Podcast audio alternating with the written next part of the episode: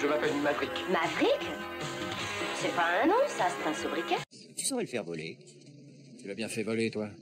Correction alpha sans résultat. Sélecteur de secours, je ne peux pas dresser. Rupture de circuit, rupture... Recherche Mirage 2000 en provenance de Farnborough, dans le 050 de votre position pour 60 nautiques, niveau 350. Ça va? Ouais. Tout est vérifié. Bien sûr.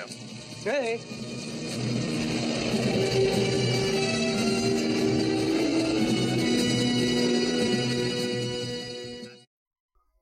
Tous et bienvenue dans l'épisode 9 de Avion légendaire, où je vous parle aujourd'hui du P-38 et de la biographie illustrée de Bernard Chabert et Romain Hugo sur Antoine de Saint-Exupéry, qui s'appelle tout simplement Syntex. Alors, le Lockheed P-38 Lightning est un chasseur monoplace bimoteur américain dont le premier vol remonte à 1939. C'est l'un des plus célèbres chasseurs de la Deuxième Guerre mondiale qui a été produit à plus de 10 000 exemplaires. Il a été conçu en Californie dans les usines Lockheed à Burbank, près de Los Angeles, notamment par Clarence Johnson, génial inventeur âgé d'à peine 28 ans et futur star de l'ingénierie aéronautique de l'après-guerre et papa des F-104 Starfighter et SR-71 Blackbird entre autres.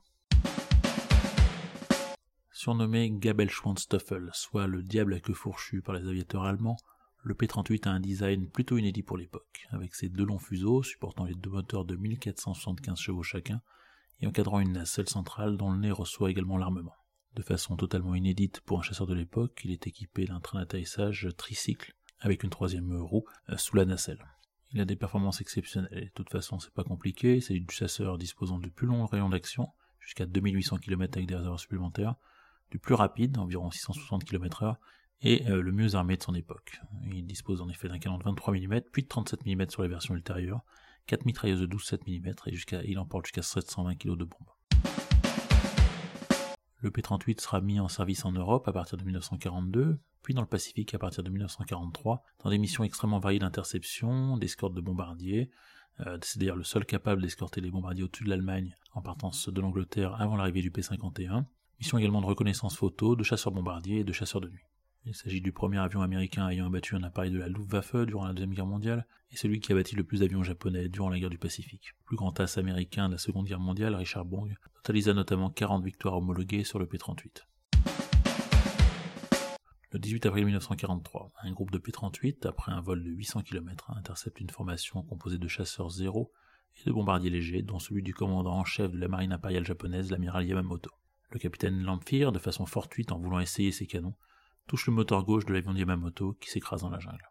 Cette opération avait été baptisée Opération Revenge, Revenge comme revanche, revanche de Pearl Harbor bien sûr, dont Yamamoto avait été le stratège principal, et les Américains n'ont jamais oublié Pearl Harbor. L'épave de l'avion Yamamoto est toujours visible dans la jungle d'une des îles Salomon, île située maintenant sur le territoire de la Papouasie-Nouvelle-Guinée.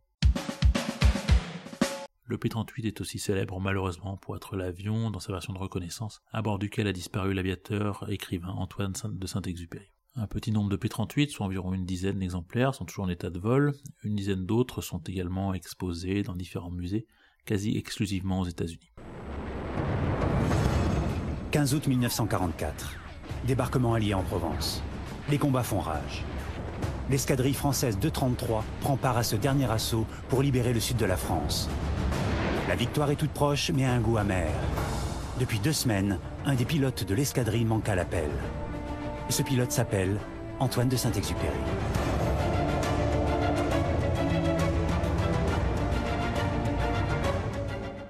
Ce que vous venez d'entendre est un extrait de la série documentaire Biographie de pilote consacrée à Saint-Exupéry, diffusée sur la chaîne RMC et présentée par Bernard Chabert justement.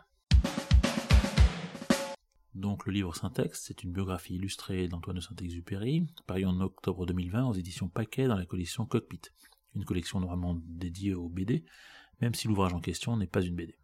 L'auteur du texte, Bernard Chabert, est un journaliste bien connu du monde de l'aéronautique qui intervient dans de nombreuses émissions et journaux spécialisés. C'est un des fondateurs de la chaîne Aérostar. Son père fut pilote à l'aéropostale et ami de Saint-Exupéry, ce qui renforce bien sûr sa légitimité et sa crédibilité si on était besoin de parler de l'auteur du Petit Prince. L'illustrateur de l'ouvrage, Romain Hugo, est auteur et dessinateur de bandes dessinées, se déroulant exclusivement, à ma connaissance en tout cas, dans le milieu de l'aviation et surtout l'aviation militaire des deux guerres mondiales. Syntex est d'abord et avant tout un beau livre, format BD donc, papier glacé, texte joliment mis en valeur, qu'on a plaisir à prendre en main et à feuilleter. Alors bien sûr c'est une biographie qui respecte les règles du genre, on suit notre héros tout au long de ses 44 ans de vie. Au-delà de ça bien sûr euh, c'est aussi une tentative de décryptage de la pensée de Saint-Exupéry et de sa vie si particulière entre exploit d'aviateur et création artistique. J'ai pris personnellement beaucoup de plaisir à lire ce texte, vraiment intelligemment écrit, même si au final Saint-Texte garde une part de mystère et de contradiction que même un fin connaisseur de l'homme et de son œuvre, comme Bernard Chabert, n'arrive pas vraiment à percer. La partie aviation, puisque c'est le sujet qui nous intéresse ici, est traitée avec une extrême précision, mais même si le livre donne beaucoup de détails techniques, ce n'est pas un traité d'aviation. Les parties euh, avion et les, éléments biographiques généraux, dont l'écriture de Saint-Texte, sont traités avec le même importance et avec le même souci du détail. Les dessins de Romain Hugo sont comme d'habitude juste parfaits, ici ils peuvent s'échapper des petites cases d'une bande dessinée traditionnelle avec des pleines pages qui les mettent vraiment en valeur, et même des doubles ou de quadruples pages où ils prennent une ampleur vraiment extraordinaire. Cet ouvrage donne aussi à Romain Hugo l'occasion de sortir un peu du cadre des conflits armés des deux guerres mondiales, et de dessiner une gamme d'avions, notamment civils, euh, peu représentée en BD jusqu'à maintenant. Pour en revenir à notre thème du jour, j'en ai plus appris sur le P-38 en lisant cette biographie que dans tous les articles que j'ai pu lire sur l'avion. L'auteur est lui-même pilote et c'est ce qui fait toute la différence. Il nous explique donc en détail pourquoi cet avion est difficile à piloter, surtout pour un pilote à l'ancienne comme Syntex l'était à l'époque, avec euh, une gestion notamment euh, des deux moteurs très délicate. Pourquoi il est excitant à piloter pour Syntex et pourquoi il a eu du mal au début à le maîtriser pourquoi il s'est craché lors de l'un de ses premiers vols. Bref, vous l'aurez compris, je suis absolument fan de cet ouvrage, tant sur le plan littéraire que sur le plan artistique, et on en apprend finalement autant sur la vie de Syntex que sur l'histoire de l'aviation, et aussi finalement sur l'histoire euh, tout court, l'histoire avec un grand H, de la première partie du XXe siècle. Voilà, c'est terminé pour aujourd'hui, j'espère que cet épisode vous aura intéressé, je vous laisse bien évidemment avec un extrait de la chanson de Calogero Volée de nuit, en vous souhaitant une bonne lecture à tous. Retrouvez-moi tous les 15 jours dans les podcasts Parlons Aviation et Avions Légendaires, et laissez-moi vos commentaires et suggestions si vous le souhaitez à légendairesavions au pluriel